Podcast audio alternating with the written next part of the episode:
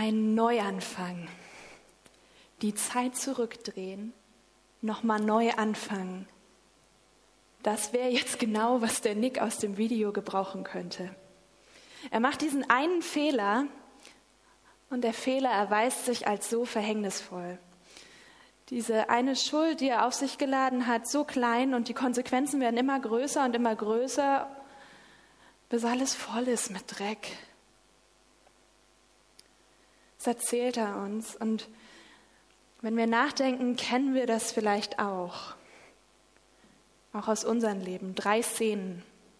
Ich glaube, manchmal gibt es das wirklich so ein ganz klares Vorher-Nachher. Da gibt es vielleicht diesen einen Satz, der einem im Gespräch, im Streit einfach so rausgerutscht ist, der raus musste und der so richtig sein Ziel getroffen hat. Geplant war der nicht, ihn zu sagen, das hat vielleicht Befriedigung gebracht für diesen Moment. Und seitdem ist alles anders. Das ist vielleicht schon ein paar Jahre her, seitdem gibt es nicht mehr viel Kontakt. Man sieht sich Weihnachten beim Verwandtschaftsbesuch. Das geht schon ein paar Stunden im selben Raum. Aber ansonsten schweigen. Alles wegen diesem einen Satz. Es kommt Ihnen vielleicht bekannt vor. Das ist die eine falsche Entscheidung, die eine falsche Priorität. Das ist einmal kurz nicht aufgepasst. Und man weiß, das war nicht optimal. Das würde man vielleicht heute besser lösen. Aber was dann folgt, das fühlt sich eher an wie Schicksal. Man wird das nicht los, die Folgen. Es klebt an einem, wie das Altöl am Nick. Oder vielleicht war das gar nicht so dramatisch, sondern ganz leise. Da gab es jahrelang einfach immer das nächste Ding, das nächste, was erledigt werden musste, die Verpflichtung, die niemand anders übernehmen kann, die Priorität, die jetzt wichtiger ist. Irgendwo brennt es immer, irgendwo gibt es noch was zu tun dass man nicht mehr kann und merkt, ich habe meine Ressourcen falsch eingesetzt. Ich bekomme meine Zeit nicht zurück.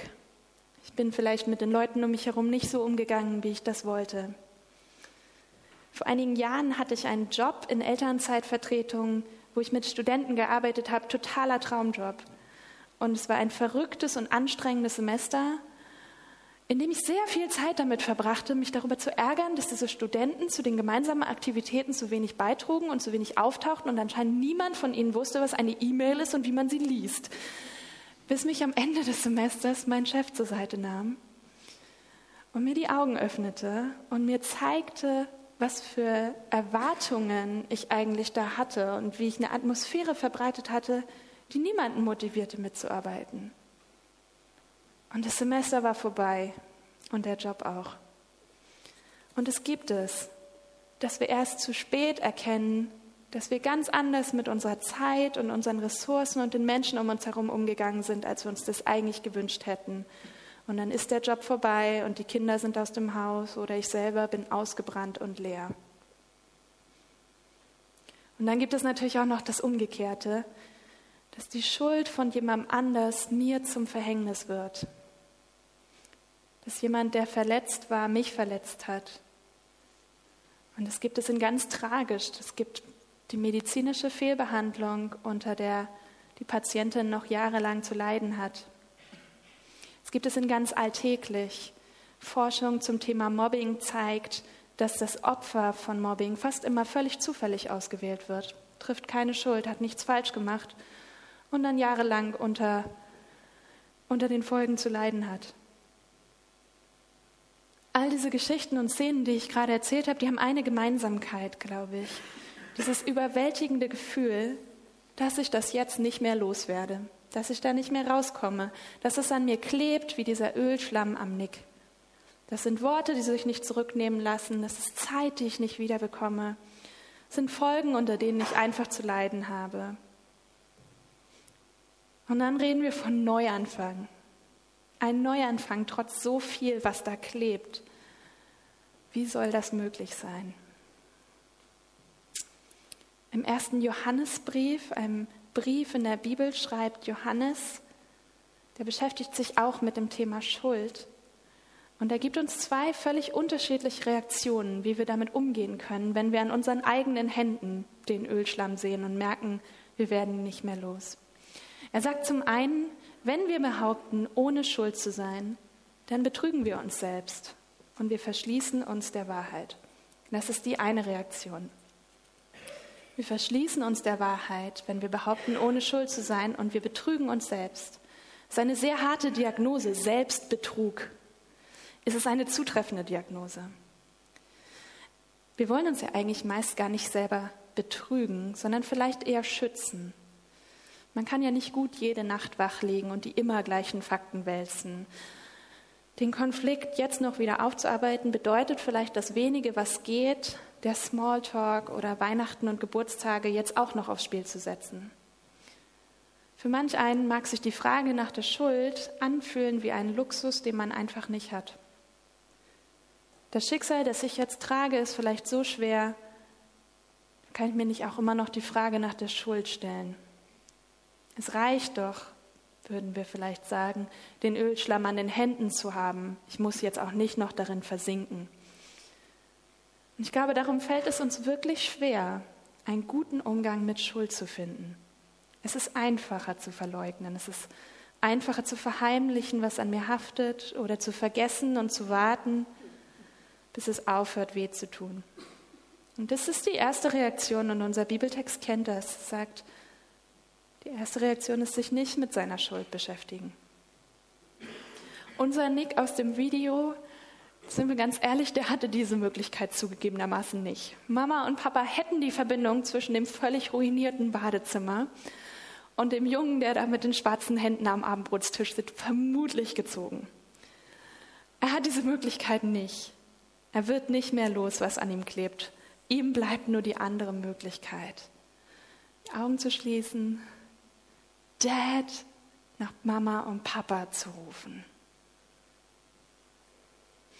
Was wir gerade gesehen haben, ist, glaube ich, die kürzestmögliche Formulierung der zweiten Reaktion, die uns in unserem Bibeltext genannt wird. Die erste war zu sagen, wenn wir behaupten, ohne Schuld zu sein, dann betrügen wir uns selbst. Aber wenn wir unsere Schuld bekennen, erweist Gott sich als treu und gerecht er vergibt uns unsere Schuld und reinigt uns von allem Unrecht.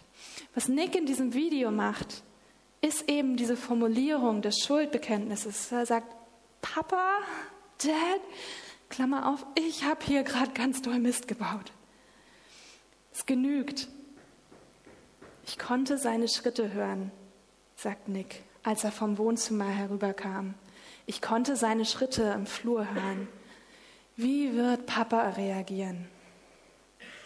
Wir haben das ja schon gesehen und wissen deshalb, Nicks Bekenntnis war die richtige Entscheidung.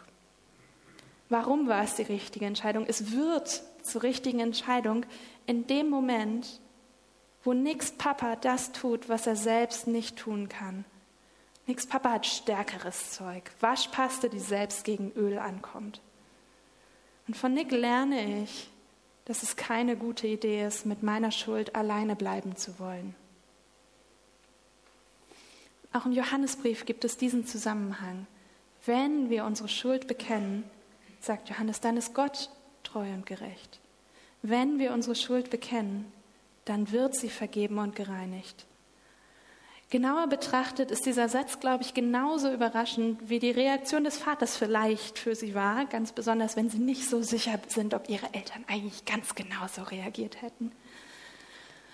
Auf unseren Schuldspruch reagiert Gott mit Freispruch und nennt das gerecht. Stellen Sie sich vor, Sie würden Sie es in der Zeitung lesen. Einbrecher gibt Diebstahl zu und wird freigesprochen. Würden wir dazu gerecht ne-, sagen? Wir würden es ungerecht nennen. Uns kommt das nicht in Ordnung vor. Und ich glaube, hier stoßen wir auf ein großes Geheimnis des christlichen Glaubens. Es geht hier um mehr, als dass das Bekennen meiner Schuld so einen psychologischen Erleichterungseffekt hat. Es geht nicht nur um das Bekennen, sondern es geht um das Vergeben der Schuld. Und es wird hier möglich, weil jemand anderes für diese Schuld die Verantwortung übernimmt. Nix Papa macht den Dreck weg, den er nicht verursacht hat. Nix Papa kommt und er schimpft nicht mal, obwohl Nick bestimmt richtig Schiss hatte, als er nach seinen Eltern rufen musste. Genauso macht Jesus das. Er macht den Dreck in unserem Leben weg, den er nicht verursacht hat. So stellt sich Gott uns vor in Jesus Christus. Als der Putzmann, als der Dreckwegmacher, als der Papa, der das repariert, was seine Kinder kaputt gemacht haben, als der Gott, der unsere Schuld vergibt. Vielleicht kennen Sie diesen Gott, von dem ich rede, bisher eher als einen, der unsere Schuld kennt. Im Volksmund sagt man, der liebe Gott sieht alles und das ist keine besonders schöne Vorstellung. Das ist eine Drohung. Pass auf, was du tust. Gott ist einer, der deine Taten kritisch beäugt, der von oben so herabguckt. Gott ist im Geschäft des Aufpassens. Was wäre, wenn das nicht stimmt? Wenn Gott nicht einer ist, der unablässig schaut und kontrolliert von oben herab, was wir falsch machen, sondern einer, der sich tief hineingibt in unser Leben, in unsere Schuld und in unseren Dreck, der nicht von oben guckt, sondern zu uns kommt.